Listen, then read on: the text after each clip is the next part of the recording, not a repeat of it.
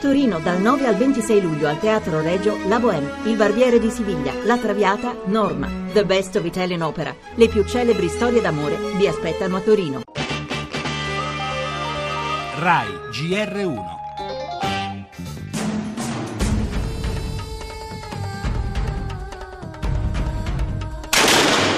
مات مات عنده راو عنده قنبله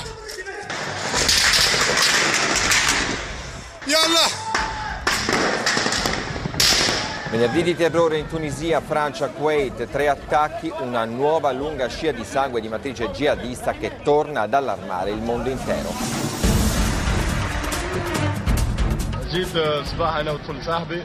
Sono andato fuori e mi sono ritrovato in mezzo alla sparatoria. Un uomo continuava a sparare per tutta la spiaggia, poi si è diretto alla piscina e se n'è andato attraverso quella porta. L'emozione non peut pas la seule réponse. L'emozione non può essere la sola risposta, la risposta è l'azione, la prevenzione, la dissuasione e dunque la necessità di portare i propri valori e di non cedere alla paura. Mai. La nostra solidarietà, la nostra amicizia ai popoli colpiti, insieme alla convinta sottolineatura del fatto che continueremo a combattere contro il terrorismo e contro il terrore e la violenza.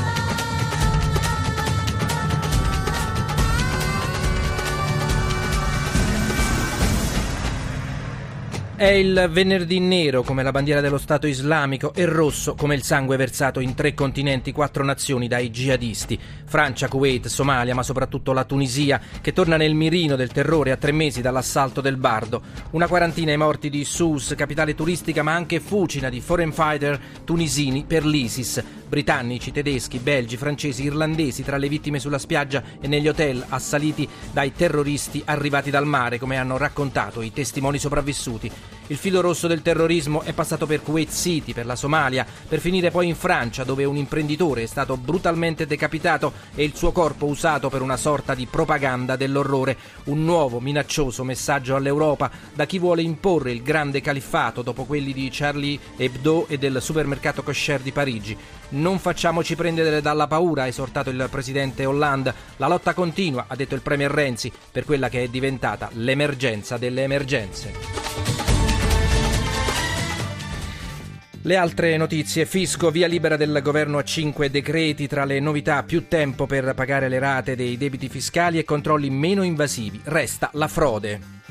Caso De Luca, Renzi firma il decreto che sospende il governatore della Campania, per lui ora si apre la strada del ricorso al Tribunale civile. Grecia, la parola passa al popolo ellenico, Tsipras ha annunciato un referendum il 5 luglio su tagli e misure chiesti dai creditori. E parleremo anche della storica decisione della Corte Suprema americana, diventano libere le nozze gay in tutti gli States. Infine sport, basket, il trionfo di Sassari, motomondiale, Gran Premio d'Olanda con Valentino Rossi in pole.